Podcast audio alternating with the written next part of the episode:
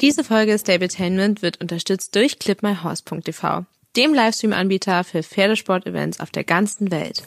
Dieses Wochenende steht wieder ein ganz besonderes Highlight an, das deutsche Spring- und Dressur-Derby in Hamburg. Und ihr könnt auch dabei sein, wenn sich die mutigen Springreiter und Pferde den berühmten Wall hinunterwagen und die Dressurreiter im Viereck glänzen, denn Clip My Horse TV überträgt live von vor Ort.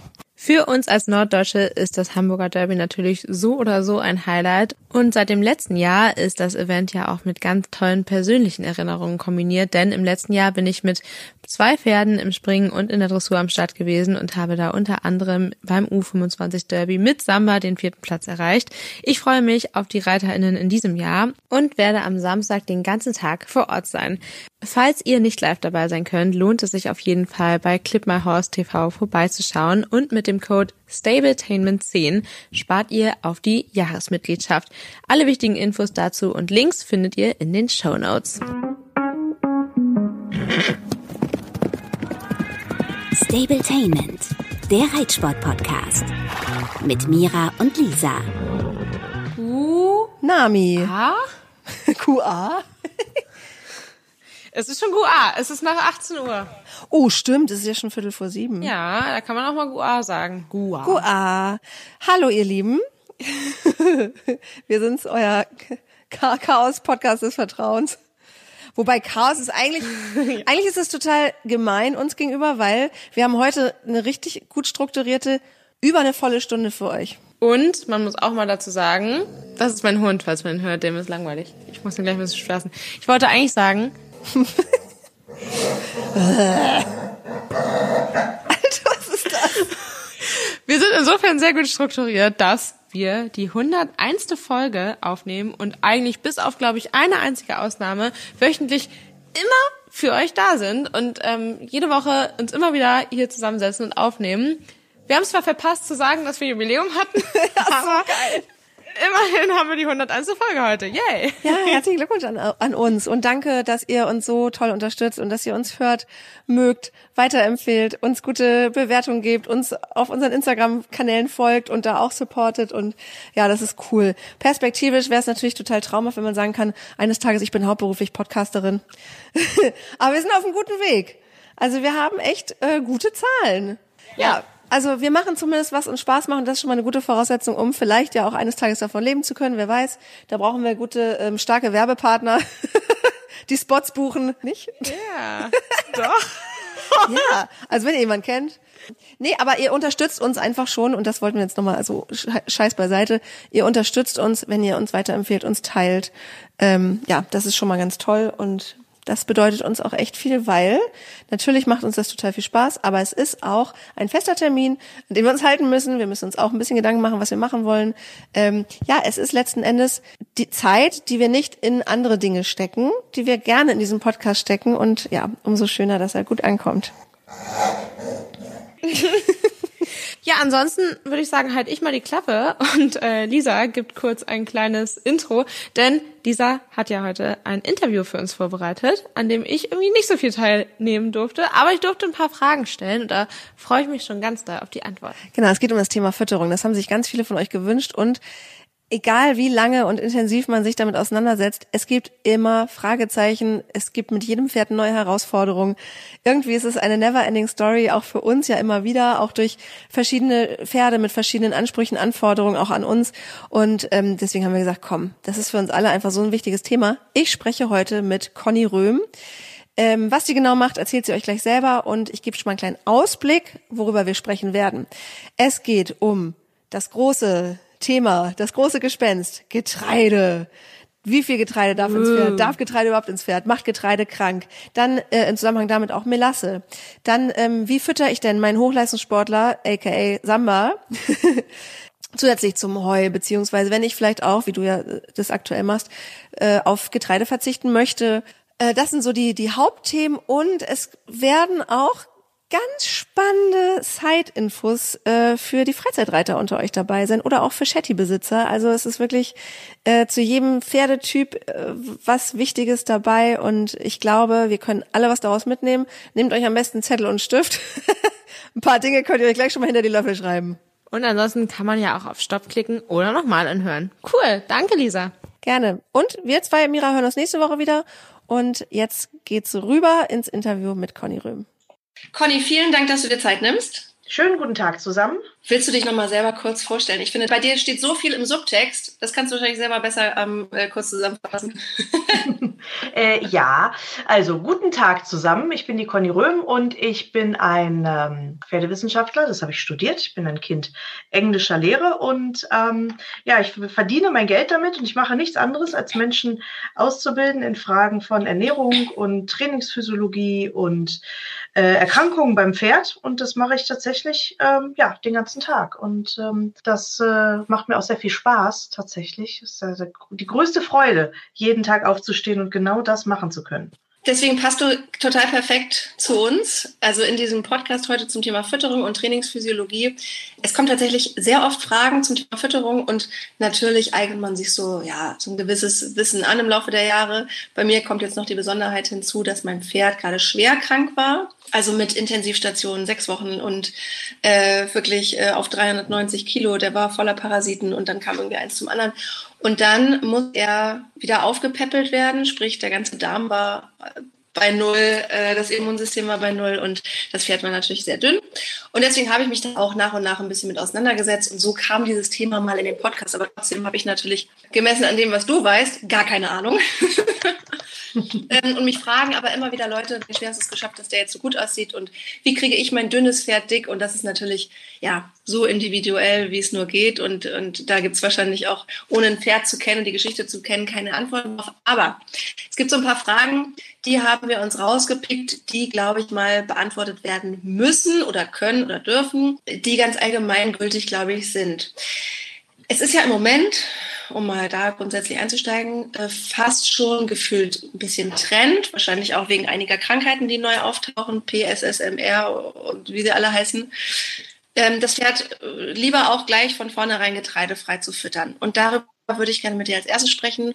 Was hältst du von getreidefreier Fütterung? Für wen macht das Sinn? Für wen macht das keinen Sinn? Hafer ist ja auch ein Getreide und das ist ja eigentlich, dachte ich, bisher weitläufig bekannt als eines der besten Futtermittel. Vielleicht können wir damit einsteigen. Also grundsätzlich vertragen die meisten Pferde problemlos Getreide. Die Frage ist immer, braucht mein Pferd Getreide? Das heißt, braucht es überhaupt Kraftfutter? Wir haben es mit einem sehr dicken Pferdebestand zu tun.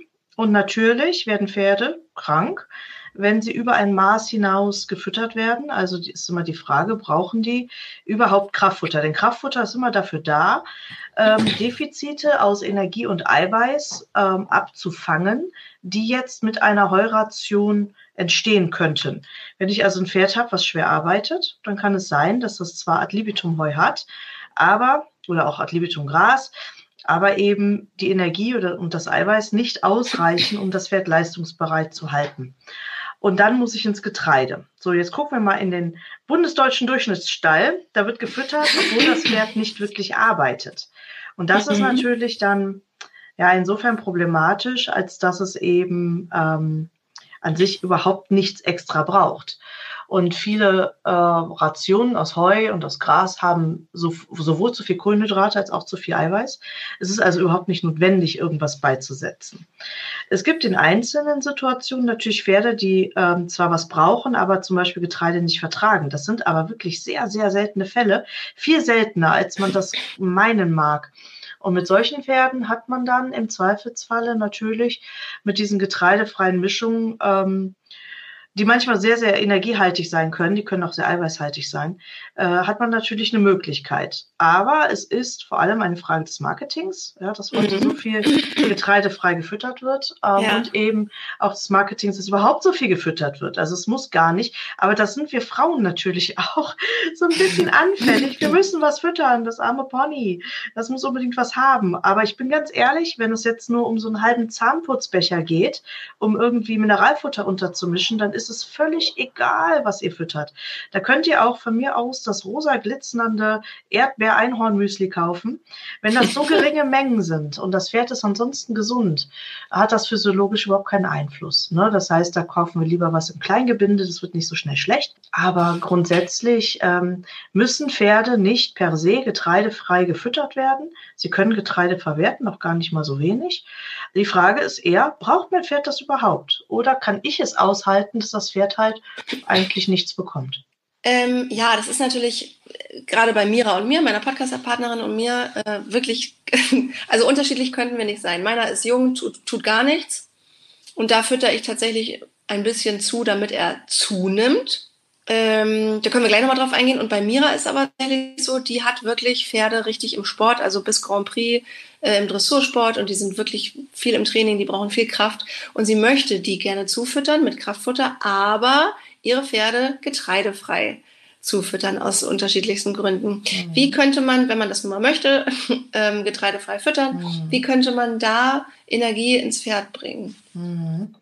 Ja, da haben wir verschiedene Varianten. Also die Frage ist immer, wie viel Energie fehlt jetzt für großen Sport? Ne? Das heißt, wie viel ist da schon im Heu? Ich würde da schon schauen, dass wir ein Heu haben, was also nicht nur zu niedrig im Zucker ist. Ne? Also jetzt ein Heu, was ich für ein Shetland Pony nehmen würde, würde ich jetzt für ein Grand Prix Dressurpferd vielleicht nicht empfehlen. Ähm, und dann gucken wir, wie groß ist ähm, das Defizit dann noch. Und äh, wenn jetzt gar kein Getreide gefüttert werden soll, dann hat man natürlich eine Variante, ähm, dass man über Ölsaaten geht, also andere Energieträger, die sehr viel Energie, also sehr viel Energie übers Öl zur Verfügung stellen oder auch ähm, ausreichend Eiweiß dann eben zur Verfügung stellen.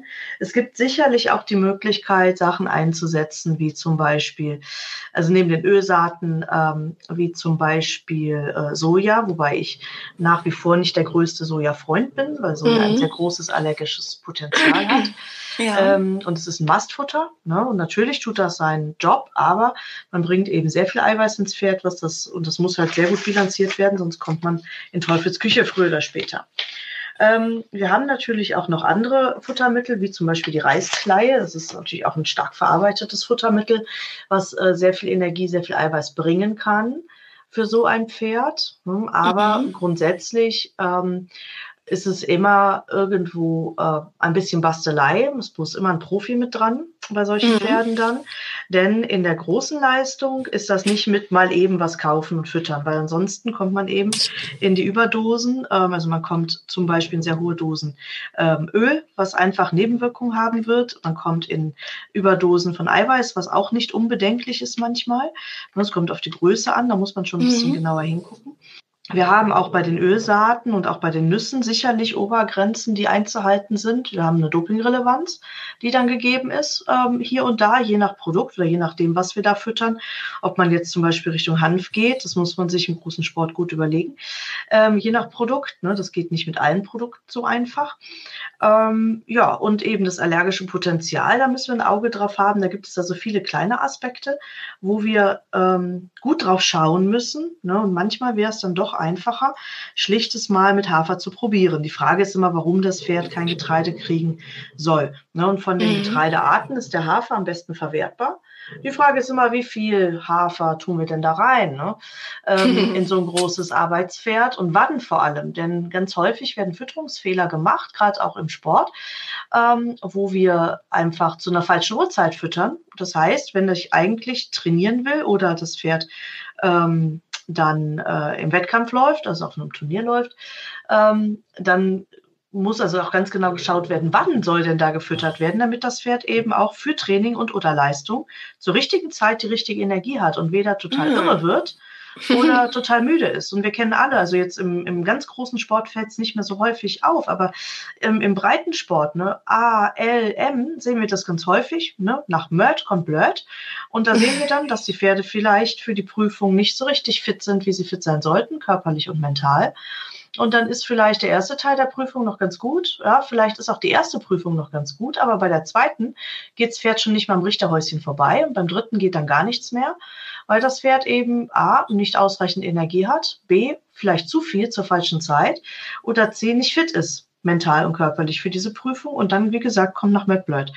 Ähm, und das ist natürlich richtig blöd, im wahrsten Sinne des Wortes, weil man könnte mit einem sehr klugen Fütterungsmanagement und vielleicht auch manchmal weniger Futter ein besseres Ergebnis haben. Dann sind die Pferde nicht müde, sondern ähm, dann sind sie vielleicht, ähm, dann sind sie vielleicht einfach zur richtigen Zeit auch richtig gut drauf. Ne? Und das wäre ja, das wäre am idealsten. Aber wenn wir nochmal aufs, aufs Getreide zu ja. ganz kurz, ein letzter Satz. Mhm. Ähm, immer bedenken auch, äh, dass wenn wir uns auch gegen Getreide entscheiden, na, dass es eben auch gut äh, begründet sein muss, weil es ist so, es, also all diese getreidefreien Varianten haben immer Nebenwirkungen. Ja, okay, inwiefern? Ähm, wenn wir jetzt viel in die Grünfaser gehen, also werden sehr, sehr viel kurze Grünfasern geben, und da reden wir jetzt nicht von 500 Gramm oder einem Kilo, sondern zwei, drei, vier Kilo kurze Grünfasern, wie man sie kaufen kann, ähm, hat das durchaus Potenzial für Fehlgärung. Ja? Und ähm, bei, äh, ja, beim Soja habe ich eben schon gesagt, da gibt es ein Allergiepotenzial. Äh, wir haben auch Abwehrpotenziale bei der Reiskleie. Ne? Doping ist ja bei Reiskleie jetzt vom Tisch. Das ist ja in der Regel nicht mehr das Problem. Gehen wir in die Öle, müssen wir ähm, die Zufuhr an Vitaminmengen, Spurenelementen richtig, richtig gut korrigieren. Äh, ansonsten kriegen wir bei großen Ölgaben da Nebeneffekte. Große Ölgaben können auch Durchfälle produzieren. Und ähm, so zieht also diese ganze Variante der getreidefreien Ernährung, im Sport zumindest, einen langen Rattenschwanz hinter sich her. Mhm. Bei ähm, gesunden Pferden, die eigentlich gar nicht so viel brauchen, fällt das alles nicht ins Gewicht.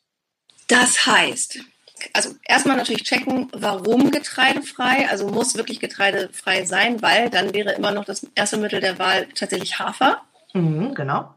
Wenn dann aber aus irgendwelchen Gründen Hafer nicht ins Pferd soll, dann kann man, ich fasse das nur noch zusammen, dass ich richtig verstanden habe, auf Ölsaaten, ich denke mal, du meinst sowas wie Leinöl. Mhm. Ja, genau. Also Leinsaaten gehen, aber es gibt halt auch andere Ölsaaten, Sonnenblumen zum Beispiel und auch mhm. äh, die Schrote davon. Es gibt ähm, äh, die Varianten eben von, von Hanf als Ganzpflanze. Ähm, wenn das, ähm, man muss dann so ein bisschen gucken nach der Dopingrelevanz natürlich. Ne? Also was macht man mit dem Pferd? Turniersport ja oder nein? Ähm, und was habe ich da für ein Produkt tatsächlich? Ne? Hat das eine ähm, ADMR-Freigabe oder nicht? Dann ähm, ja, da gehen wir schon mal in die Richtung, kann man schon mal gehen. Es gibt noch ganz viele andere Varianten, das wird aber heute zu weit führen. Mhm. Ähm, es kommt wirklich immer erstmal drauf an, was ist im Heu drin und was möchte ich mit dem Tier veranstalten. Ja, ja. Und vor allen Dingen, ach so, ich war noch gar nicht fertig, genau, dann könnte man auf Sojaschrot oder Reiskleie umsteigen, muss aber genau gucken, ob das Pferd das verträgt. Ne? Genau. Ähm, woran merke ich denn überhaupt, dass mein, also ich gehe nämlich davon aus, ach, ich muss dass mein Pferd muss so viel arbeiten, so viel schuften, ähm, der muss ja zusätzlich gefüttert werden. Ähm, wie weiß ich denn, wie hoch das Energiedefizit ist zwischen Training und äh, nur Heu? Also, ähm, sinnvoll ist jetzt vor allem im Leistungssport, dass wir wissen, was ist im Heu enthalten. Äh, es macht also Sinn, da regelmäßig mal eine Analytik zu ziehen, weil das tun wir im humanen Leistungssport auch. Also wir schauen ja auch auf unsere Ernährung, wenn wir Leistungssport betreiben. Ähm, und das Gleiche müssen wir fürs Pferd natürlich auch machen. Ne? Das heißt, wir müssen sichtbar machen, was das Pferd da tatsächlich frisst. Sowohl in der Qualität, denn gerade im hohen Sport ähm, ist also auch gerade die Heuqualität, was Keime und Pilze und so weiter angeht, elementar wichtig. Mhm. Ähm, und dann, wenn wir schon mal dran sind, schauen wir eben, wie viel Energie und Eiweiß ist in meinem Heu enthalten. Und ich muss natürlich beim Leistungspferd ganz genau monitoren, wie viel frisst denn das Tier da eigentlich? Also nicht, wie viel gebe ich, sondern wie viel frisst das Tier, wenn ich es lasse. Und darüber hinaus, also das macht man bei Freizeitpferden übrigens auch am besten. Ne? Ähm, und in dem Moment, wo ich weiß, was drin ist, kann ich sowohl Überschüsse als auch Defizite sofort sichtbar machen. Hm. Das bedeutet, dass wir ähm, direkt sehen können, jetzt habe ich also ein Pferd, das bringt Leistung XY. Da gibt es ausreichend Forschung zu, dass ich weiß, wie intensiv ähm, verbrennt ein Pferd Energie bei welchem Puls. Und da man im Sport ja sowieso regelmäßig mit einem Pulsmesser arbeitet, damit ich eben sehen kann, ähm, wo beginnt mein Übertraining, wo muss ich dann auch mal einen Gang zurückschalten. Ja, es macht ja keinen Sinn, zum Beispiel ein Pferd ständig ins Übertraining zu bringen, weil wir dann einfach auch keinen Leistungszuwachs, sondern Leistungsverlust haben. Und das ist egal, in welcher Sportart. Das gilt für alle Sportarten. Das heißt, ich habe mein Pulsmesser drauf. Ich kann sehen, in welcher Lektion, in welcher Intensität arbeitet mein Pferd gerade wie. Ja, und daraus nehme ich mir meine Daten ja, im Sport, ich meine Daten und kann die ganz genau abgleichen mit, der, äh, mit dem Energieanteil der Ration. Natürlich ja. sieht man es nach einer Weile, das Pferd nimmt ab und wird schlapp. Ne, das Pferd ja. ist nicht mehr tragfähig, dem Pferd fehlt der Biss, das Pferd zündet nicht mehr so, wie es könnte oder wie es mal gezündet hat. Ähm, und da können wir dann eben schauen, okay, ist es jetzt die Ration das Problem? Also habe ich zu wenig Energie?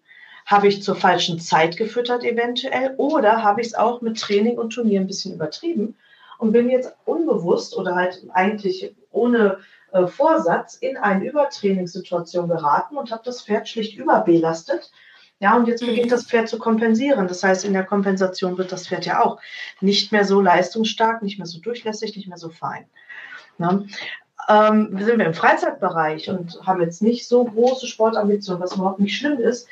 Im Gegenteil, manchmal ist das ähm, auch, äh, nicht jedes Pferd möchte das, ne, muss man auch ganz ehrlich sagen.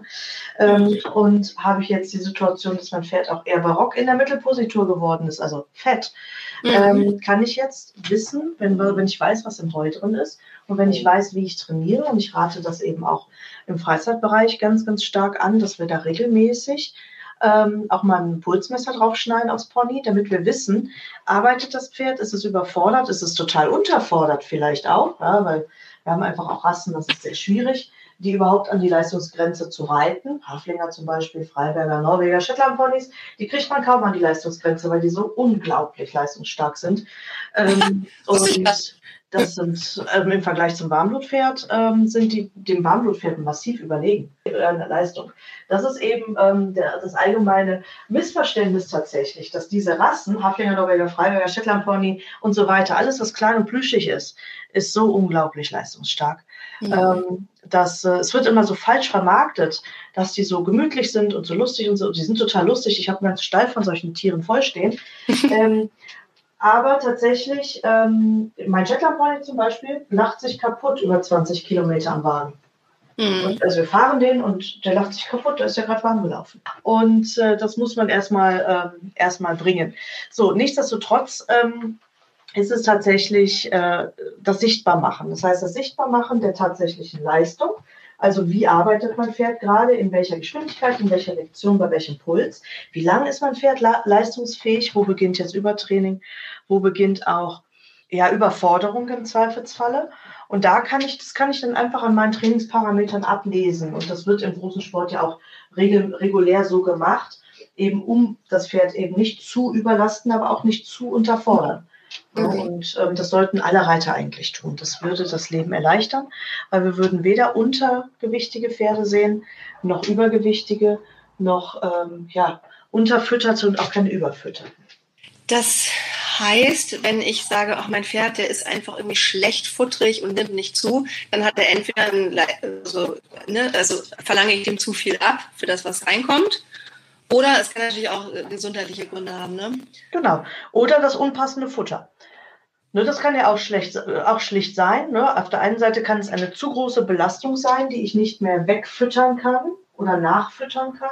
Es kann aber auch schlicht sein, dass das Futter, was ich da füttere, für meinen Einsatzzweck, also gerade im Heu, gar nicht geeignet ist. Ne, das kann durchaus passieren, so selten ist das nicht.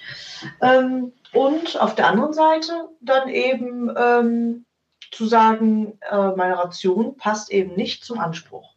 Ja. Das ist natürlich für Einsteller manchmal schwierig, ne? wenn die nicht Einfluss darauf haben, was der Schallbetreiber für Heu einkauft. Dann können die natürlich äh, testen und proben und in drei Wochen genau. kauft er woanders. Da muss man ja. eigentlich äh, hinterher sein und das ja. mal checken, was da drin ist. Ne? Ja, wobei das eher selten ist, dass wirklich komplett woanders gekauft wird. Normalerweise, gerade in professionellen Betrieben, achtet so ein Betriebsleiter sehr präzise drauf, wo er kauft, wie viel er kauft. Mhm. Ähm, auch wenn es jetzt gar nichts Eigenproduziertes ist, sondern komplett fremd gekauft. Die, ähm, die großen professionellen Grünlandbetriebe, die eben ähm, professionell auch Heu produzieren, ähm, A, haben die meisten dann längst eine Analytik, wenn verkauft wird. Das heißt, es wird direkt mit Analyse verkauft und auch eingekauft. Ne, das ist also heutzutage Goldstandard und gerade in Pensionsbetrieben ist das viel häufiger, als man das manchmal meinen mag. Ähm, und das hat oder das, daran sehen wir eben auch, wie schön sich auch tatsächlich Pferdehaltung entwickelt im positiven Sinne, ähm, dass wir eben viele Dinge heutzutage durchaus standardmäßig wissen. Ja. Ähm, natürlich kann es sein, dass über ein Jahr oder über den Sommer ähm, oder auch über den Winter besser gesagt, ein, zwei Mal, dreimal vielleicht die Heuchargen sich schon mal verändern. Es ist eher selten, es sind sehr große Betriebe, wo das häufiger passiert. Aber auch da achten die Betriebsleiter schon drauf, weil es ist ja äh, bekanntermaßen nicht so gut, wenn sich ständig die Rollqualitäten ändern. Das ist also fürs Pferd nicht gut und auch äh, leistungslimitierend. Ähm, dass zum Beispiel, wenn wir jetzt richtig große Betriebe sehen mit 120, 200, 300 Pferden, ähm, dass dann äh, Heuchargen auf Stallgassenweise im Zweifelsfall verteilt werden. Dass es also ähm, eine sehr, sehr homogene Fütterung gibt, ne? dass es nicht zu wild durcheinander ja. Das heißt, ja, okay, bei Heu denkt man immer, gutes Heu ist das Heu, das gut riecht und nicht staubt, mhm. schöne Farbe hat und, und wenn es mhm. geht, lang, lange Halme hat. Aber mhm. er kann das zur Landwirtschaftskammer schicken, meine ich, ne? Zum Beispiel, genau. Es gibt verschiedene Labore, wo man es hinschicken kann. Äh, die Landwirtschaftskammer bzw. Landesuntersuchungsanstalten des jeweiligen Bundeslandes sind eine gute, An äh, gute Adresse. Ne, mhm. Wenn es ein landwirtschaftlicher Betrieb ist, dann würde ich das darüber laufen lassen. Ähm, es gibt auch einige Privatlabore, die das anbieten. Die sind auch gut, weil die äh, schlussendlich, äh, wenn das professionelle Labore sind, haben die auch professionelle Geräte und Laboranten selbstverständlich da herumflitzen. Ähm, und manchmal ist es auch einfach entscheidend, das ist der Preis. Ja. Ich empfehle immer, bestellt eure Heuanalytik da, wo auch das Bestellformular am verständlichsten ist. Mhm. Denn manchmal sind diese Bestellformulare für die Analytik, da braucht man erstmal ein eigenes Studium, um zu verstehen, was die eigentlich meinen. Äh, und äh, das finde ich auch immer total schade und auch super nervig für Pferdebesitzer, weil ähm, als Pferdebesitzer muss man nicht alles wissen. Ja. Und dann, manchmal ist es auch zu kompliziert. Aber wir haben verschiedene und wenn die Leute sich nicht sicher sind, dann können die uns auch mal eine Mail schreiben und dann helfen wir bei der Auswahl des richtigen Labors, ja. ähm, wo man was Vernünftiges kriegt. Jetzt hattest du eben auch noch gesagt, dass natürlich auch der Fütterungszeitpunkt eine Rolle spielt. Und das finde ich ganz mhm. interessant, gerade für Leute, die vielleicht ihre Pferde im Offenstall haben und selber nur die Möglichkeit haben, einmal täglich dann zuzufüttern. Ähm, was ist denn eine gute Uhrzeit, wenn man sagt, okay, ich muss an, an diesem einen Zeitpunkt am Tag, muss ich jetzt das jetzt reinkriegen, was meinem Pferd meines Erachtens nach fehlt, sei das ein bisschen Öl oder Mineralfutter ähm, oder eben vielleicht ja auch noch zusätzliche Energie durch Hafer mhm. oder ähnliches. Wann mache ich das? Es kommt darauf an, was ich möchte. Ne? Also wenn ich jetzt ähm, keinen großen Leistungsanspruch habe und sage, ich bin, ähm, ich komme und ich reite, ja, aber bin jetzt nicht im großen Sport unterwegs, ähm, dann ist es völlig irrelevant, wann ihr füttert. Total egal. Okay. Möchte ich aber jetzt großen Sport, dann wird es relevant plötzlich, weil dann muss ich eben die Fütterung aufs Training und auch auf den Wettbewerb abstimmen, dass zur richtigen Zeit die vernünftige Menge äh, gefüttert wird, damit das Pferd für die Prüfung und oder eben fürs Training auch wirklich die Energie zur Verfügung hat, die es braucht. Und da müssen wir unterscheiden zwischen Energie und Eiweiß. Ähm, wenn ich jetzt Energie brauche, dann sollte ich die eben entsprechend ihrer Verdaulichkeit, und das kommt jetzt darauf an, was ich da füttere. Hafer ist jetzt zum Beispiel, wenn ich Hafer füttere, habe ich die Energie des Hafers nach 20, 30 Minuten im Blut. Ich fütte also jetzt eine kleine Portion Hafer, nicht zu groß natürlich, ein halbes Kilo kann aber durchaus vorm Training gefüttert werden, so dass das Pferd gesund ist. Wenn das Pferd nicht gesund ist, ist haben wir wieder eine ganz andere Situation. Aber wenn das Pferd ein gesundes Pferd ist, dann würde ich schauen, dass es zum Beispiel aber natürlich Heu frisst. Es sollte immer Heu zur Verfügung haben als Leistungspferd ähm, und sollte auch wirklich schauen, dass da Heu zur Verfügung war damit das Pferd erstmal zwei Stunden oder eine Stunde Heu essen kann. Dann füttere ich im Zweifelsfalle während oder kurz bevor ich das Pferd richte, ähm, also zurichte, also putze und sattel, ähm, fütter ich kurz vorher ähm, Heu. Ja, dann mache ich das Pferd warm, 20 Minuten. Und dann sollte ich eigentlich theoretisch die Energie dieses Hafers dann zur Verfügung haben ja, und kann damit dann arbeiten. Ist natürlich sau blöd, wenn ich jetzt das Pferd nach ja. dem Training füttere ja, und ich habe also jetzt ordentlich trainiert, stelle das Pferd jetzt weg und zwei Stunden später füttert jemand eine riesige Kraftfutterration. Kann man sie auch sparen, ne? Merkt man selbst. Ja. Also ist ähm, nicht so zielgerichtet. Das heißt, ich fütter für nichts außer für Fett, aber habe das hab tatsächlich keine Bewegungsenergie damit umgesetzt. Ne? Mhm. Und wenn man Fett kein bekommt, sondern ich, ich will die Energie irgendwie aus äh, den Alternativen, mhm. wie dann wird es richtig schwierig. Das heißt, dann muss eigentlich ein Experte kommen und sagen, okay, er guckt sich den Alltag sehr genau an. Und dann müssen diese Komponenten, die da gefüttert werden, Reiskleie hat eine andere Verdauungszeit als Soja, als äh, alle anderen Sachen. Wenn ich jetzt Grün füttere, also hier so grüne Häcksel, ähm, dann ist die Verdauungszeit nochmal woanders. Auch die Energiegewinnung ist woanders. Als, ähm, oder wenn ich stark, Heu, äh, stark öllastig füttere, wieder ein anderer Fütterungszeitpunkt. Ne? Und das macht dann die Fütterung komplex. Das heißt, das ist dann wirklich, und das, das muss man sehr, sehr genau einstellen. Und das muss ein, ein Spezialist dann auch einstellen für den großen Sport. Das geht nicht mal eben so. Ähm, Futterluke auf, Futter rein, Futterluke zu. Ja, das wäre schön, wenn dem so wäre. Aber wenn ich wirklich auch aus, aus nicht Getreide ja, füttere, dann muss ich jedes Mal den, ähm, im Endeffekt mir die Forschung angucken, wann steht die Energie aus diesem Futtermittel zur Verfügung. Ah ja, okay. Ja. Und das macht es komplex. Zumindest, wie gesagt, für den Sport. Ja, im, ja. Für alles andere ist es ähm, nicht so relevant. Aber die Frage ist auch immer, wo beginnt jetzt Sport? Ne? Also, wenn wir nicht ja. sagen, im Freizeitbereich haben wir keinen Leistungsanspruch, das stimmt ja nicht. Ähm, ich zum Beispiel, ich bin ein Langstreckenreiter, ich reite ähm, ja, lange Strecke nicht besonders schnell, aber lang und über viele, viele Tage in Folge. Ja, und mein Leistungsanspruch ist eine Dauerleistung. Muss wieder völlig anders gehandelt werden im, im, in der Praxis, weil ich würde gerne, dass mein Equide nach 14 Tagen Tour genauso aussieht wie vorher. Ja, ja. Dass es also keinen Masseverlust gibt. Das ist, wäre jetzt zum Beispiel mein Anspruch. Dafür habe ich keinen Anspruch an äh, Grand Prix Dressur. Ja, ähm, ja. Und auch sowas wäre Sport. Und ähm, auch wenn es dem Freizeitreiten zugeordnet wird, diese Langstreckenreiterei, ist es eigentlich Sport. Aber mhm. das, ist, ähm, das steht wieder auf einem ganz anderen Blatt. Wenn ich jetzt sage, okay, ähm, ich versuche ja schon so viel Heu dazu zu füttern, wie es geht, aber beim Stall gibt es das nicht ad libitum, sondern nur morgens und, und abends und mit ganz viel Glück mittags. Ähm, sind da Heukops eine gute Möglichkeit, da noch was äh, zusätzlich raufzubringen? Ja, also Heukops sind natürlich eine Krücke, eine teure Krücke aber es ist besser als nichts. Ich würde allerdings immer darauf achten, dass ich mir auch für ähm, generell, also zweimal, Tag, zweimal am Tag Heu füttern und dazwischen nichts, ähm, ist natürlich auch kaum noch mit den Richtlinien zur Haltung und Fütterung zu vereinbaren heutzutage. Ne, das hat man vor 20 hm. Jahren noch so gemacht und es gibt noch einzelne Stellen, da macht man es immer noch so. Aber an sich sollten Pferde zumindest in den Pausen dazwischen auf fressbare Einstreu zurückgreifen können, also Stroh oder eine Strohraufe haben. Ja. Wenn die jetzt ähm, tatsächlich, also man muss jetzt gucken, wie viel Heu da gefüttert wird, wie lange hält das, ne, also über wie viel Kilo sprechen wir da. Wenn da immer Heu ist, dann ist natürlich, dann ja. kann ich auch zweimal am Tag füttern. Ja, ja das ist logisch. Ne, dann ist, ist ja immer Heu da, das ist ja wurscht. Ähm, das ist eben die, die Frage. Aber wenn ich natürlich in die Situation komme, dass mein Morgen- und mein Abendheu ähm, überhaupt nicht ausreicht und das Pferd auch nicht gut aussieht, dann würde ich am generellen Management was verändern, bevor ich Heukops füttere.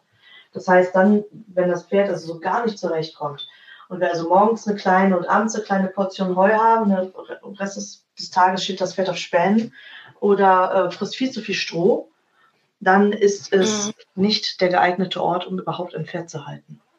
Ähm, was ist denn aber, wenn mein Pferd, das ist bei meinem jetzt tatsächlich gerade der Fall, mhm. der äh, kriegt äh, morgens um sechs Heu, dann wird um acht nochmal geguckt, ob da noch was drin ist und dann gehen die das erstmal aufs Paddock. Mhm.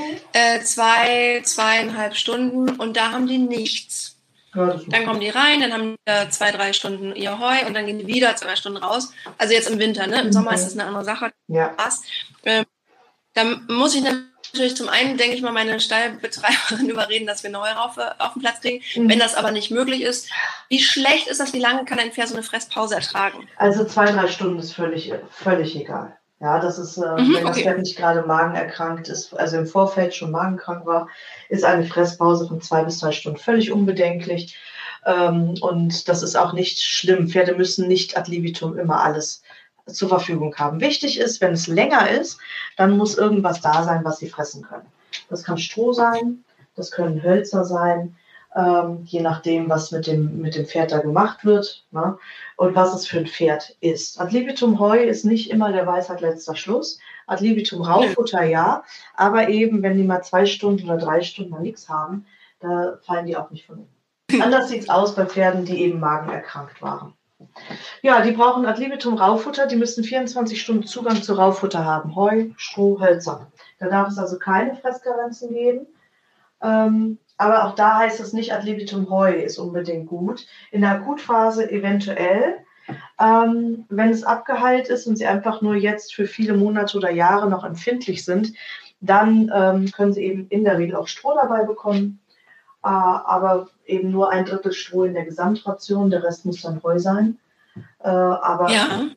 wenn sie eben vorerkrankt waren, bleiben sie eine sehr lange Zeit empfindlich. Ähm, wie ist denn das? Wir haben jetzt zum Beispiel auch zwei mopsige Shetties damit rumlaufen, ähm, die natürlich, wenn sie können, das alles einatmen, was da rumfliegt. Mhm. Ähm, wie kann ich denn mit solchen Pferden, die natürlich ja auch äh, Dauerfresser sind, ähm, umgehen? Dass die mhm. also, äh, macht man da das Heunetz dann zum Drittel mit Strophe, so, wenn ich das richtig verstanden mhm. habe eben, oder ja? Ja, damit würde ich beginnen. Also gerade bei Shetland-Ponys und ähnlichen Rassen äh, haben wir es ja mit so Superorganismen zu tun ähm, extrem leistungsstark. Und ähm, die brauchen ein Drittel Stroh, zwei Drittel Heu. Natürlich passend zusätzlich zu entsprechender Arbeit. Und ähm, bei der Arbeit, und das ist eigentlich das Hauptproblem, da kriegen wir da durchaus schon mal, oder da haben wir ganz häufig die Situation, dass, es, ähm, dass Shetland-Ponys nicht so arbeiten, wie sie arbeiten können oder sollten. Ne? Mhm. Ähm, und das ist, ähm, ja, das ist dann manchmal ein bisschen, ähm, ein bisschen schwierig, ne? weil sie im Zweifelsfalle, ähm, ja, es wird einfach, es wird einfach unterschätzt, wie viel sie eigentlich arbeiten müssten. Und ähm, ja, es gibt ja dann aber auch mal welche, die nicht können. Zum Beispiel eine haben wir, die hat eine künstliche Luftröhre. Also das ist ein Shetty, mhm. die kann nicht rennen, mhm. aber kann sehr gut fressen. Das ist dann, also dann wird es mhm. irgendwann echt kompliziert. Das ist sehr kompliziert, ja. Ähm, und nicht nur kompliziert, sondern ähm, auch äh, dann eine große Herausforderung an die Arbeit tatsächlich. Oder beziehungsweise an die Fütterung vor allem. Ähm, oder das gemeine Management, wenn sie also gar nicht wirklich arbeiten kann oder wenn das Pony gar nicht wirklich arbeiten kann ähm, oder sollte, dann ähm, hat man ähm, ja, dann äh, hat man da natürlich eine, eine Rasse stehen, die in der Lage ist, im Jahr 3000 Tonnen Kohle zu ziehen, die dann nicht arbeitet. Ja. ja. Das hat man früher mit Shetland Ponys gemacht. Die haben pro Jahr 3000 Tonnen pro Pony gezogen. Ja, ja, ich sehe manchmal welche bei Instagram, die rennen die ganze Zeit vom Sulki rum und ich denke mal, die haben so Spaß daran. Ja, ja, ja. Ähm, tatsächlich eine der leistungsstärksten Rassen, die wir haben. Aber es, die machen dann natürlich, also die brauchen besonderes Heu, ähm, eine Mischration aus Heu und Stroh und mhm. eben, wenn sie gesund wären, sehr viel Arbeit. Okay. Jetzt haben wir nochmal einen kleinen Sonderfall, der aber gar nicht so selten ist, habe ich das Gefühl, wenn ich meinen, meinen Posteingang angucke ein Pferd, das aufgepäppelt werden muss. Äh, mhm. Sei es, weil es äh, total voller Parasiten war oder was weiß ich, oder eine OP mhm. hinter was einfach stark abgebaut hat. Wie kriege ich äh, anständig was auf die Rippen, wenn mir das mit äh, 24-7 Heu nicht, ja, nicht schnell genug geht oder wenn das anscheinend noch nicht ganz reicht? Tja, ähm, das Stichwort ist nicht schnell genug gehen. Ich würde mir da einfach mehr Zeit lassen. Es ja. ist äh, für uns Frauen vor allem manchmal unerträglich, wenn das Pferd dünn ist. Dabei ist das vom Stoffwechsel her völlig unproblematisch. Das Pferd sieht halt nicht schön aus und ja, es hat Muskelmasse verloren, aber man kann ihn nicht wieder anfüttern. Das ist einer der größten Fehler, die gemacht wird, dass die Pferde, wenn die mal ein bisschen dünn geworden sind, ähm, gemästet werden. Und das ist so gefährlich. Ich kann dann von nur abraten. Füttert die Pferde langsam auf. Das heißt, wir haben dann im Zweifelsfall auch mal ein Jahr dafür Zeit. Das heißt, das Pferd nimmt täglich ganz langsam zu, sowohl an mhm. Muskelmasse, Muskeln kann man eh nicht anfüttern, das muss ähm, langsam aufgebaut werden, das Pferd. Ja, aber wir haben jetzt, wie gesagt, irgendwas ist passiert, ne, das Pferd ist furchtbar dünn geworden, nicht schlimm, überhaupt nicht schlimm, keine Panik bekommen. Langsam mhm. auffüttern. Wie gesagt, das ist so, so, so gefährlich, die Pferde dann hoch zu mästen. Ja. Ähm, das wird halt gemacht, das, weil, ja, wie auch immer. Es ist für Frauen kaum erträglich, wenn das Tier dünn ist. Und das ist ja, wir haben das, schlimm. Ne? Wir haben es auch gemacht, aber dann ganz viele kleine Portionen. Und ich hatte, also anfangs hat er noch gar nicht viel Heu reinbekommen. Da haben wir dann ein bisschen Heukops zugefüttert, bisschen Öl, also Leinöl, das auch langsam mhm. gesteigert. Also ich habe das auch mit der Klinik abgesprochen. Ähm, und dann irgendwie noch das ein oder andere dazu. Und das halt über viele kleine Mahlzeiten. Und irgendwann habe ich dann gemerkt, jetzt reicht's ihm. Also er hat dann viel Heu gefressen und hat die Heukops nicht mehr gefressen. Und dann wusste, genau. also hatte ich so das Gefühl, er sagt es mir auch. Genau. und äh, dann haben wir es auch eingestellt und er nimmt genau. weiter konstant zu. Ähm, ja, kann man da auch auf sein Pferd hören oder schauen oder? Nee, ich würde mich da aufs Pferd dann nicht verlassen tatsächlich, mhm. weil Futter sehr viel mit Prägeverhalten zu tun hat. Mhm. Ähm, und ich würde einfach schauen, auch da, wie viel Überschuss produziere ich. Also ich würde einfach darauf achten, dass wenn ich jetzt das Pferd beginne aufzufüttern, dass ich keinen riesigen Überschuss produziere, den das Pferd hinterher nicht mehr verstoffwechseln kann. Weil das geht dann zulasten, wie gesagt, des Kohlenhydratstoffwechsels und auch dann kann man tatsächlich auch bei einem dünnen Pferd damit EMS produzieren, wenn man es oh. übertreiben würde. Okay, gut zu wissen. Und ähm, wir haben ähm, vor allem gerade wenn dem Pferd sehr viel Masse verloren gegangen ist und wir füttern dann nur Fettmasse auf, also nur zu viel Kohlenhydrate und zu viel Öl, ähm, dann würde das Pferd zwar rund aussehen, aber die Muskulatur wäre halt immer noch eine Katastrophe. Das baut, das sieht man dann aber nicht mehr, weil zu viel Speck oben drauf ist. Es baut sich langsam auf. Ja. Mhm. lieber langsam. Also auch aushalten können. Und das ist natürlich in unseren heutigen Pensionsstellen manchmal ein Problem. Da hat man so ein dünnes Tier und dann kommt ja jeder Depp um die Ecke und sagt, der ist aber dumm. Da muss er aber mal füttern. Anstatt einfach den Stabel zu halten, sich um seine eigenen Sachen zu kümmern und das Pferd langsam zunehmen zu lassen. Während man bei dicken Pferden nie was hört. Da sagt niemand ja. was zu und die sind deutlich kränker als alle anderen. Das ist ein Problem. Äh, noch eine kurze Frage zu diesem Dickmacher, äh, weil mir das tatsächlich auch mein Herz geraten hat. Was hältst du von Mais? Äh, Mais bringt Kohlenhydrate und unglaublich viel Stärke ins Pferd. Ne? Ähm, Pferde haben nur eine eingeschränkte Stärkeverwertung, das ist halt die Obergrenze, also im Getreide. Ähm, und äh, die liegt bei zwei Gramm pro Kilogramm Körpermasse pro Tag, aufzuteilen auf mehrere Mahlzeiten. Ein 500 Kilo Pferd, was also ein Sollgewicht von 500 Kilo hat, mhm. ähm, verträgt gerade also 1000 Gramm Stärke. Ähm, Maisflocken haben 650 Gramm Stärke im Kilo. Dann kann man einfach ausrechnen, wie viel Maisflocken so ein Pferd fressen darf und ab wo es dann schon wieder problematisch wird. Oh, ja. Und äh, deswegen natürlich, Mais ist ein Mastfutter, genauso wie Soja auch. Mhm. Oder Reiskleie. Ja, sind Mastfutter. Und äh, die Frage ist immer, müssen wir wirklich mästen? Ja, wollen wir, ne? Eher so ein Ding. Wir, genau. Wollen wir mästen, müssen wir mästen oder wir haben wir einfach Zeit? Pferde ne? Fett sein. Ja. Sag mal, aber also ist es schon ein bisschen so ein, äh, fast eher so was wie ein Mythos geworden mit diesem kein Getreide ins Pferd? Ist das so ein bisschen ein Trend? Das ist Trend, ja. Wir sehen das also auch, die, die Industrie reagiert ja seit Jahren drauf, dass die Leute. Ja, steht überall drauf mittlerweile. Ja. Ich dachte noch, ich will, aber ich will, dass mein Pferd Getreide bekommt. Das war genau. ganz schwierig. Ist schwierig mittlerweile, weil es sich nicht mehr verkauft. Und das ist ganz interessant. So eine Entwicklung hat, gab es also schon mal ähm, zwischen ähm, ja, dem, dem, Zweiten Weltkrieg und den, den äh, 1970ern. Das ist ursprünglich begründet, also war der Hafer total out. Mhm. Ähm, das war und ursprünglich begründet eine Haferabgabe, die zu bezahlen war, wenn man also Hafer gefüttert hat, ähm, weil äh, man einfach den Hafer auch brauchte, um die, ja, um die ähm, Bevölkerung zu ernähren. Und daraus, ähm, auch in dieser Zeit, gab es also die ersten Pellets, die also wirklich auch marktreif waren. Die kamen aus der, aus der Schweineindustrie hauptsächlich. Ähm, und es war so ein Komplettfutter. Und äh, da hat sich natürlich so eine gewisse Marketingdynamik entwickelt, äh, dass der Hafer sticht und dass er schlecht ist. Natürlich sticht der Hafer ein Pferd, wenn zu viel Hafer auf zu wenig Arbeit trifft. Ne, also ja. wenn ich ein Pferd füttere wie ein Ackergaul und dann aber nur eine halbe Stunde um die Kartoffeln reite, dann muss man sich nicht wundern, wenn das edle Ross seine Bewegung, ja, Bewegungsenergie in alle Richtungen zeigt, auch nach oben. Ja. Dann hatte der Hafer einfach einen super schlechten Ruf. Aber der Hafer war das nicht schuld. Ne? Und ja. ähm, genauso eine Entwicklung haben wir jetzt mit den getreidefreien Geschichten. Natürlich verträgt nicht jedes Pferd Getreide, aber wie gesagt, die echten Allergien sind sehr selten. Ähm, und äh, die Frage ist immer, wie viel Getreide. Ne? aber die Leute Angst haben, dass Krankheiten fördern durch Getreide, aber eigentlich ist es ja. nur zu viel von äh, whatever. Genau. Ne? Ja, es haben dann ja einige Leute, ist, ich glaube, es ist auch ein Trend, gesagt, nee, mein Pferd kriegt jetzt keinen Hafer, der kriegt jetzt Grünhafer. ja. Ähm, Also Grünhafer ist tatsächlich technisch gesehen kein Getreide, weil es ist äh, die Haferpflanze vor der Milchreife geschnitten. Vor der Milchreife bedeutet, bevor der Hafer Körner kriegt.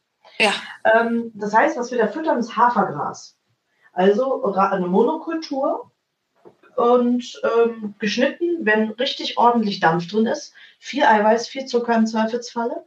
Ah. Ähm, da ist also richtig viel Power drin. Und lustigerweise im Humanbereich haben wir was äh, ganz Adäquates, das ist das Gerstengras. Kann man für wahnsinnig viel Geld kaufen. Ja. Gerstengraspulver für Smoothies und so ein Kram. Ja. Nee, es ist auch nicht giftig, es ist nichts gegen einzuwenden. Ja? Aber Hafergras ist, oder beziehungsweise Grünhafer ist halt nichts anderes. Ja? Aber das hast du vorhin nicht genannt, als ich meinte, was kann man einem Sportpferd geben, wenn man auf Getreide verzichtet? Wäre das was für ein Sportpferd? Also muss man wahrscheinlich genau rechnen, ne? Man kann das machen, aber es ist, man braucht eine ganz große Menge Grünhafer Mhm. ähm, tatsächlich, um ähm, ja im Zeit die Leistung zu bekommen, weil die schnell ver- verdaulichen Kohlenhydrate sind bedeutend geringer als im Getreide. Ne? Mhm. Ist also eher so zu behandeln wie ein Powerheu. Das wird hauptsächlich eben im Dickdarm verdaut. Ähm, die Verdauungszeit ist deutlich später und es braucht einfach kiloweise. Und das Problem ist, wenn ich dem Pferd jetzt ähm, Grünhafer gebe, dem Mhm. Leistungspferd, ne? Ja. also so eine Handvoll Grünhafer ist nie was einzuwenden, das ist ein gutes Futtermittel. Würde ich aber jetzt als Energiezusatz nehmen, wir haben es eben viele, viele Kilogramm, und dann kann es passieren, dass das Pferd weniger Heu frisst. Ja, klar. Das ist natürlich doof. Ne? Schmeckt ja viel besser wahrscheinlich. Ja, nicht nur das, sondern Mhm. es ist einfach satt irgendwann. Ja. Okay, also das ist, das ist auch eher so ein bisschen Shishi, weil es sieht nicht aus und man hat wieder was anderes in der Hand und man nimmt davon noch ein Löffelchen übers Futter. Ma- Ja. Macht nichts, aber bringt einen dann auch nicht weiter, ne? Ähm, ich glaube nicht, dass es alleine, also für jetzt Leistungsfütterung der Weisheit letzter Schluss ist. Für eine ähm, Freizeitfütterung, um mal was unterzumischen, ist der Grünhafer eine super Möglichkeit. Ah ja, siehst du, das ist doch auch mal was Gutes. Ne? Ja, schlussendlich haben alle Futtermittel auf dem Markt ihre Berechtigung. Nur sie haben alle Ja. ihren Einsatzzweck und sie sind alle für was gut und sie sind auch für alle für irgendwas nicht gut. Ja. Und das Richtige zur richtigen Zeit. Was jetzt aber auch äh, gerade ein Thema ist, und ähm, da sagte mir auch eine Tierärztin, äh, dass sie das auch nicht so gut fürs Pferd findet, ist Melasse. Früher war es überall drin, was ja so lecker ist, schön süß. Ähm, aber eigentlich hat Melasse laut Aussage einer Tierärztin nichts im Pferd zu suchen. Ähm, was sagst du zu Melasse? Ach, die Melasse ist nicht so schlimm wie ihr Ruf. Melasse ist ja Rübenzucker. Ne? Im Rheinland ähm, isst man das auf Brot. Ja. Und, äh, und ergreifend. Ne? Ja. Ähm, die Melasse ist ein unglaublich wertvoller Rohstoff, der extrem hohe Anteile an Mengen- und Spurenelementen hat. Ähm, deswegen auch unter anderem die Farbe übrigens. Melasse selber nutzt man in der Futtermittelindustrie zum Beispiel, um Futter besser äh, mischbar zu machen. Das heißt, dass sich das Produkt, so ein Müsli zum Ja. Beispiel oder ähnliches, nicht entmischt. Ja, Ähm, man steigert damit die Akzeptanz, man kann damit auch schon mal ein bisschen Staub binden. Äh, die Frage ist immer, wie viel Melasse? Äh, Mhm. Habe ich ein Futtermittel mit einem Melasseanteil von drei bis fünf Prozent, ist mir das total egal. Weil Ja. dann ist es vor allem als technologischer Zusatzstoff beziehungsweise als Bindemittel da drin und als Akzeptanzförderer. Früher, in den 50er und 60er Jahren, hat man Pferden auch schon mal rein Melasse gefüttert. oh, Das heißt, da wurden wirklich literweise Melasse an Arbeitspferde verfüttert. Auch das hat funktioniert, wenn das Pferd sechs bis acht Stunden jeden Tag auf so einem Acker gearbeitet hat. Aber es ist halt Reinzucker, das dürfen wir nicht vergessen. Es ist Reinzucker. Und bei so geringen Beimischungen in Mineralfutter, in Kraftfuttermischungen halte ich das für total unbedenklich. Ähm, große Mengen sind zu vermeiden. Und zu guter Letzt das gute alte Mineralfutter. Ähm, wann besteht die Gefahr, das Pferd zu übermineralisieren? Wird das nicht einfach wieder ausgeschieden? Nein. Die Gefahr ist immer gegeben, wenn wir nicht wissen, was in unserem Heu drin ist und ich aus dem Eimer die Volldosis fütter. Ja. Ähm, ich, also eine Volldosis ist in Mineralfuttern in der Regel, wenn da ein Fachmann am Werk war, so konzipiert, dass das Pferd erstmal primär keinen Schaden nimmt. Es kann aber passieren, dass wir ein Heu haben, was im ähm, Mineralstoffbereich ganz gut dasteht. Es ist also mitnichten so, dass Pferde immer ein Mineralfutter brauchen. aber sie brauchen häufig ein Mineralfutter. Mhm. Es gibt mhm. also durchaus Regionen in äh, Deutschland, Österreich und der Schweiz, wo wir definitiv Mineralstoffe beisetzen müssen, aber nicht immer alle und nicht immer alle volles Rohr. Wie viel und welches Produkt in welcher Menge jetzt das Sinnvollste ist, wissen wir in dem Moment, wo wir eine Idee haben, was ungefähr im Heu enthalten ist. Wenn ich also Heu jetzt beziehe, zum Beispiel immer aus dem Schwarzwald oder immer aus äh, vom Niederrhein oder immer aus der Eifel oder immer aus der Rhön oder wo auch immer unser Heu jetzt herkommt, ähm, ist es lokal so, dass die Böden sich zwar mal verändern, aber nicht so starke Unterschiede haben. Aber wir haben zum Beispiel ein starkes Nord-Süd-Gefälle und auch ein starkes Ost-West-Gefälle in Deutschland, ah, okay. was Inhaltsstoffe angeht. Und ähm, wenn ich ungefähr weiß, was drin ist, dann kann ich mit einer vernünftigen Bilanzierung ganz schnell herausfinden, welches Mineralfutter brauche ich. Brauche ich jetzt zum Beispiel eins ohne Eisen? Brauche ich eins ohne Mangan? Brauche ich eins, wo jetzt zum Beispiel mehr Selen drin ist? Oder brauche ich eins ohne Selen? Denn wir haben durchaus nicht in ganz Deutschland Selenmangelgebiet, wie das immer postuliert wird. Das stimmt nicht. Ähm, also durchaus auch Regionen, wo wir sehr viel Selen im Boden haben. Und das wurde dann gefährlich. Ne, es gibt also ja ein paar äh, Nährstoffe, die durchaus toxisches Potenzial haben. Dazu gehört das Selen. Ähm, als eines gibt es noch ein paar andere, aber das wird heute zu weit führen. Und wenn ich aber weiß, was im Heu drin ist, dann kann ich shoppen gehen. Wir haben in Deutschland über 500 Mineralfutter, die wir kaufen können. Das ist eine immense Menge. Und da wird man was Passendes finden. Bin ich mir sehr sicher. Äh, aber wie gesagt, man kann mit zu viel Mineralfutter genauso große Schäden produzieren wie mit zu wenig. Viel hilft nicht viel. Und gerade wenn ihr Mischfuttermittel füttert, also Müsli zum Beispiel, die oft mineralisiert sind, und dann noch hier ein Zusatzfuttermittel und da ein Zusatzfuttermittel, ihr müsst es mal zusammenrechnen, dass ihr eure Pferde nicht vergiftet. Ja. Und die Pferde nicht unterversorgt. Denn bis man so ein Defizit sieht, da können schon mal ein paar Monate ins Land gehen. Ja, du, ich frage mich gerade, Nährstoffmangel. Mhm. Äh, ich habe da jetzt einen ganz mini kleinen Wissensvorsprung, glaube ich, weil die Kardiologin meines Pferdes gerne mhm. äh, Haarbüschel hätte, um das mal so richtig zu zerlegen, nämlich um zu sehen, ob er einen Selenmangel hat. Der hat ein Herzproblem.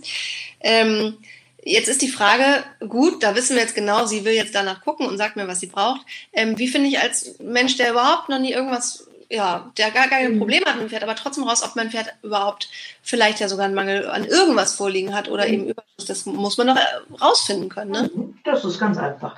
Wir müssen wissen, was ist im Heu und wie viel frisst das Pferd davon. Ja. Und auch in allen anderen Futtermitteln, die das Pferd so bekommt. Ne? Ja.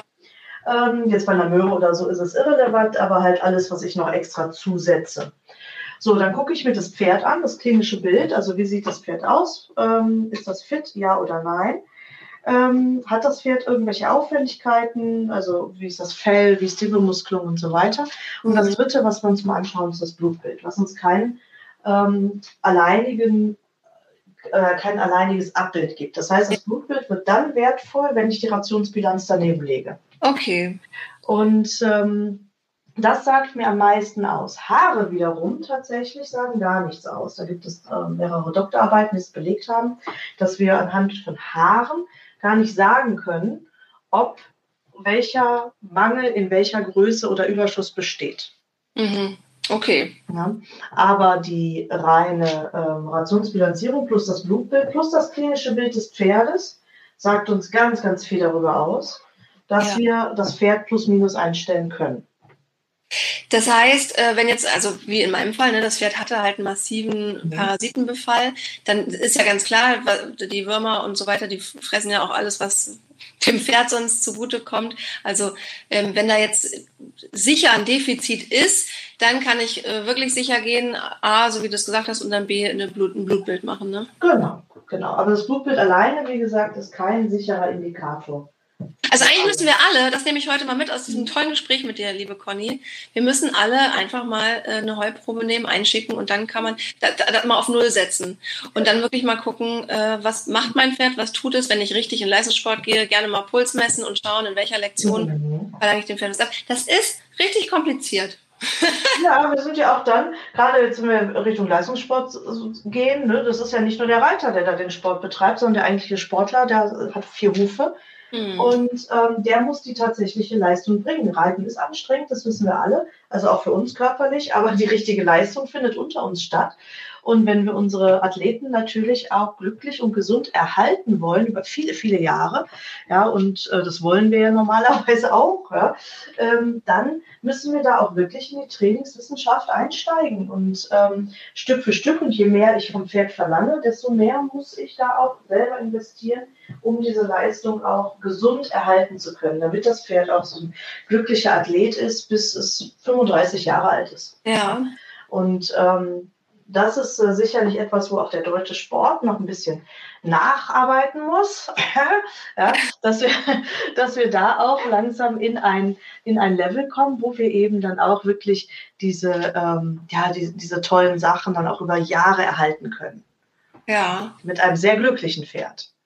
Mhm. Weniger ist mehr, außer beim Heu. Da ist natürlich wichtig, dass die Pferde weitestgehend guten Zugang haben. Es sei denn, es sind Hochleistungspferde, die ähm, nicht viel tun. Genau, genau. Ein Chat, die das nur rumsteht. Ähm, okay, habe ich soweit verstanden. Also Heu ist grundsätzlich immer noch das Beste und Wertvollste und wenn das Pferd äh, kurzfristig Leistung abrufen muss, ist meine Schippe Hafer auch nicht verkehrt. Genau. Ja, also eigentlich, eigentlich das, grundlegend weiß man es schon, mhm. aber man möchte ja so gerne noch hier und da und am besten noch eine Suppe kochen. Das ist ja, du kennst das ja. Genau. Conny, erstmal danke ich dir sehr, dass du dir so viel Zeit genommen hast für uns. Und dann möchte ich natürlich noch gerne wissen, ähm, wenn Leute jetzt sagen, boah, äh, wie kann ich noch mehr Wissen von äh, Konstanze Röhm aufsaugen? Was können sie tun? Oh, ähm, ja, ich mache ganz viele Kurse live und in Farbe. Äh, überall in Deutschland, Österreich und der Schweiz. Und ähm, ich mache ganz viele Webinare jetzt, ähm, schon vor Corona und nach Corona immer noch.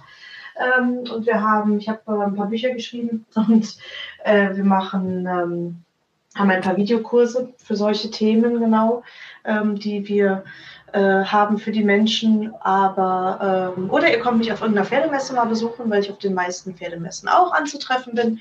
Ähm, ja, es gibt also ganz viele Möglichkeiten und ähm, macht immer sehr viel Spaß. Ich habe zumindest sehr viel Spaß dabei und ich hoffe, alle meine tollen Kursteilnehmer haben auch immer Spaß. Ja. Und ähm, ja, mhm. und das findet ihr alles bei uns auf der Webseite. Und äh, ja, ich glaube, da, das ist schon erschöpfend. Da gibt es viel zu entdecken. Ja, ich bin jetzt schon völlig fertig. Aber ich schreibe mal eben äh, in die Show Notes von diesem Podcast deine Website. Mhm. Da findet man dann ja weiterführende Infos zu deinen äh, Webinaren, Seminaren, Büchern und was du alles gerade aufgezählt hast. Und ähm, ja, finde es ganz toll. Ich finde so ein bisschen ernüchternd, weil es ist halt doch einfach viel Arbeit. Ähm und man kann einfach noch so viel falsch machen. Aber genau, wenn man sich aufs Wesentliche beschränkt, ist man eigentlich ganz gut beraten. Ja. Man kann aber auch einen Mutausbruch haben und einfach auch viel richtig machen. Und das äh, gibt mir immer wieder den Antrieb, weil ich einfach auch in Deutschland, Österreich und der Schweiz unglaublich viel Tolles sehe. Mhm. Das ist nicht alles schlecht, das äh, darf man nicht meinen. Und äh, im Zweifelsfall einfach mutig sein und mutig vorangehen, Sachen mal auszuprobieren, ist absolut in Ordnung. Und ähm, auch Erfolgskonzepte einfach zu behalten, äh, sich nicht total verrückt machen zu lassen von ähm, allen Informationen, die man so kriegen kann. Ja. Ähm, nicht alles, was im Internet steht, ist auch wahr. Äh, manchmal, also gerade Fütterung und Trainingslehre ist Handwerk. Das ist ganz bodenständig, ganz einfach. Ähm, es muss halt gemacht werden. Aber wenn man den Dreh einmal raus hat, dann ist auch zum Beispiel die Messung von Trainingsparametern und so eine Rationsberechnung, das ist wirklich Pillepalle. Das kann jeder lernen.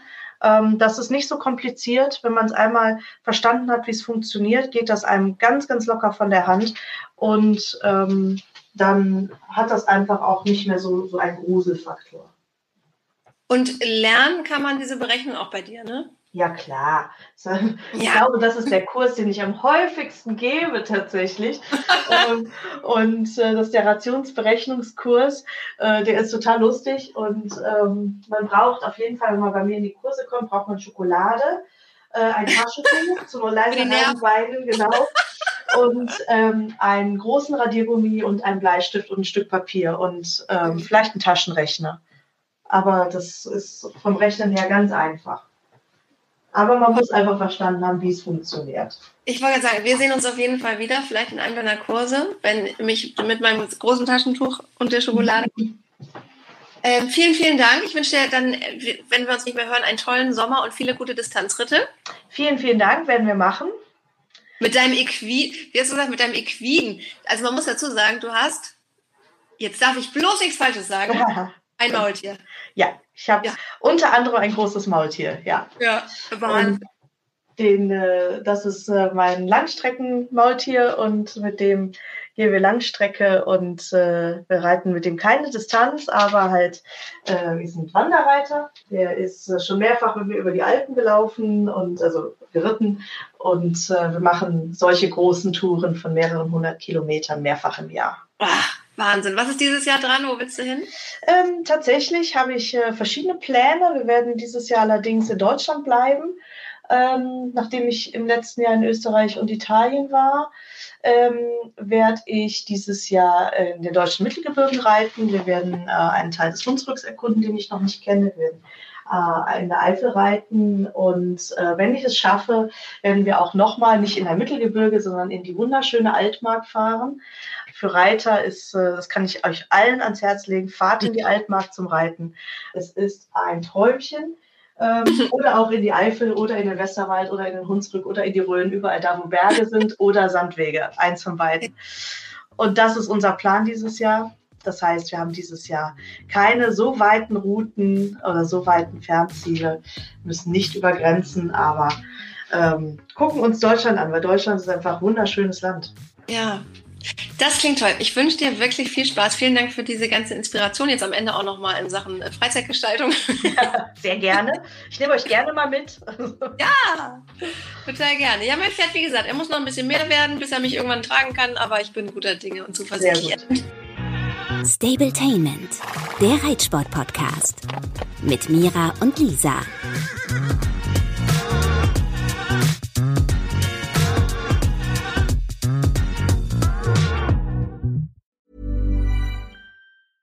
Selling a little or a lot?